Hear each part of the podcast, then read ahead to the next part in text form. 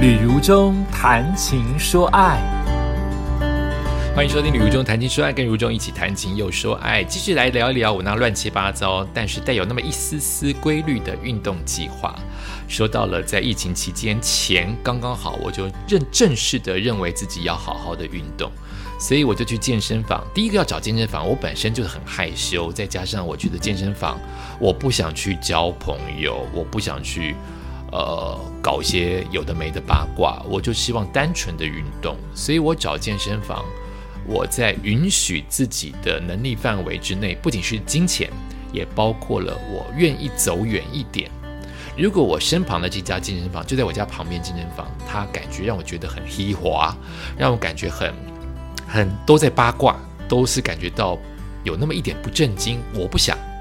这是很直觉的东西，所以我的健身房其实离我家有一点远，要走一站捷运的的远度。我每一次都走，我把这个走当做暖身的一部分。然后我就去找教练。说实在，我已经习惯了教练就是看照片啊，哦，你练得好啊，然后跟你聊一聊啊，你不讨人厌就 OK。可这一次就是有那么一点决心，再加上疫情三年空白着。你没有工作又不运动，你就是等着垮呀，等着变肥胖啊，你等着就是整个人就是崩盘呐。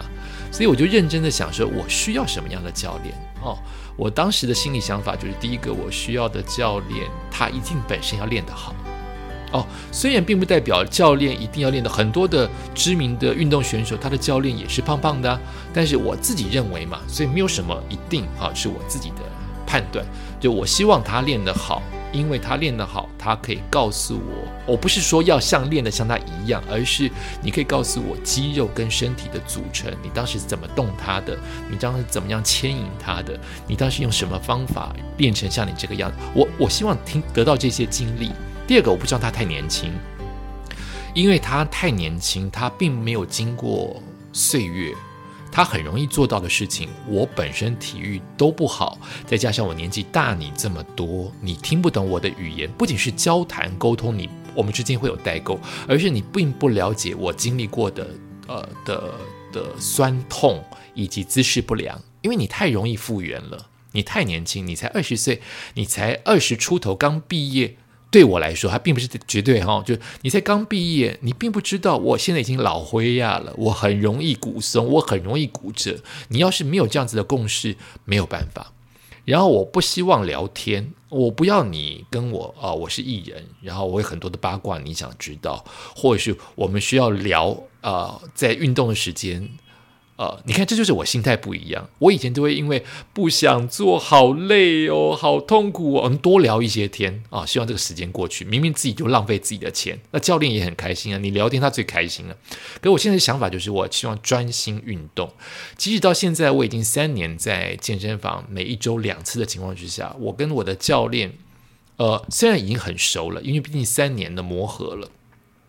再加上我们，我本来有就选，就是因为我刚才的一些条件选，但我们两个之间聊天，目前就是聊运动，以及聊我们的狗跟猫，就是这样，这样子就结束结束了。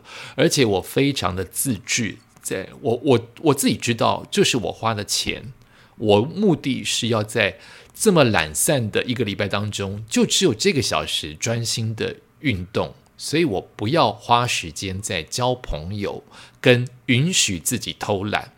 所以通常教练还没有说那个休息时间到的时间，这是这是不好的。你要有足够的休息，你才可以练得起来。但我我我只想表达就是，我不会有那种，呃，我会挨很痛，我会挨很酸，但我不会有借口告诉教练或自己，我现在不想练，或是让我再再撒赖一下，再再懒惰一下。我想休息，纯粹是因为我想让肌肉放松跟休息，而不是因为我懒惰或有很多的借口。这是我这三年告诉自己，也让教练看得出来我有决心的一件事情。但我很惭愧，我看起来是上课当中学学习力动机很强的人，在我这个年纪，而且我进步的非常的缓慢，呃，但是有进步，所以教练也被我鼓励到，呃。我进步的缓慢，慢到我没有很重，都每一次加个两公斤、三公斤都好慢，因为我运动的不协调，我本身没有运动神经，所以呃，很多的动作对很多人来说很容易达到，我却要调个一到十次，甚至得放弃，放弃个三个月，回来我又会了。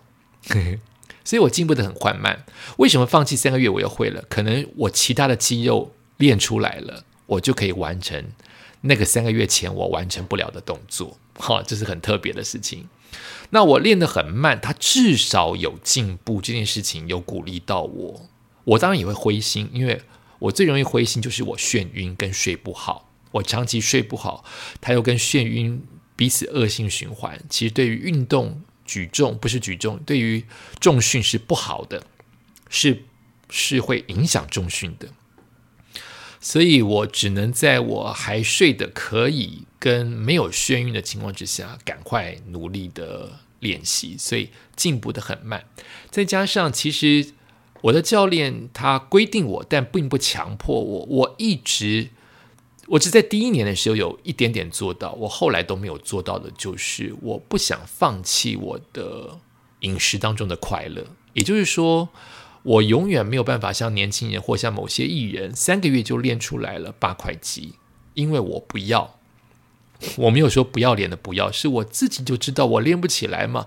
我没有放弃蛋糕啊，我没有放弃甜点呐，我没有放弃卤肉饭呐，我没有放弃面食啊。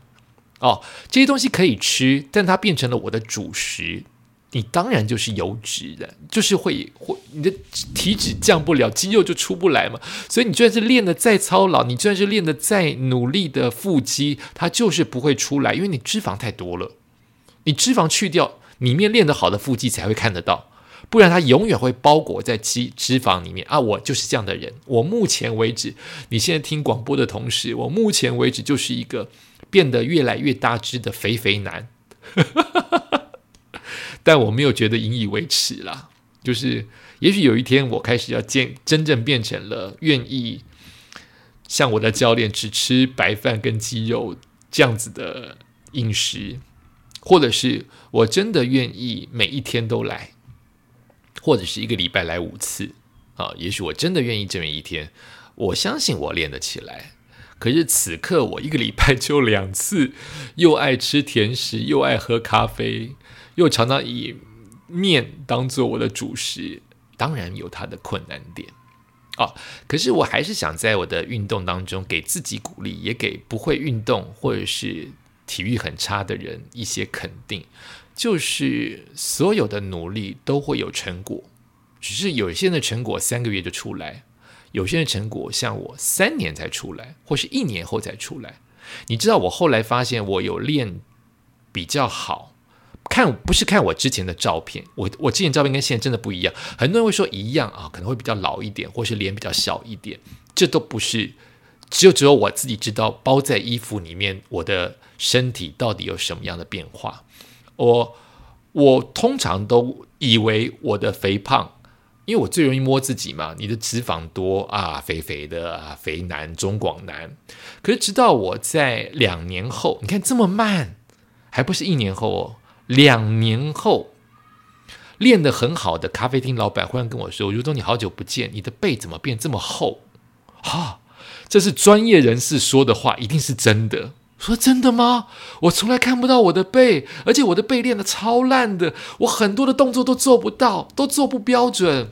他说没有，你的背影超厚的，跟跟一年前其实是两年了，跟一年前完全不一样。诶，他这么一说，尤其在夏天，虽然我吃肥，感觉肥肥的，可是走在路上，开始有朋友说背影怎么不一样？他们讲不出来，就是你的背影怎么不是如中哥啊？啊！我变厚了，就是我也许没有那个腰线变倒三角，但我整个人变厚了。我非常惊讶，我以为我这个人只会练胸，我没有想到我的背在这么勉强的情况之下，花了两年，它还是有进步，进步的太慢了，但它还是有进步。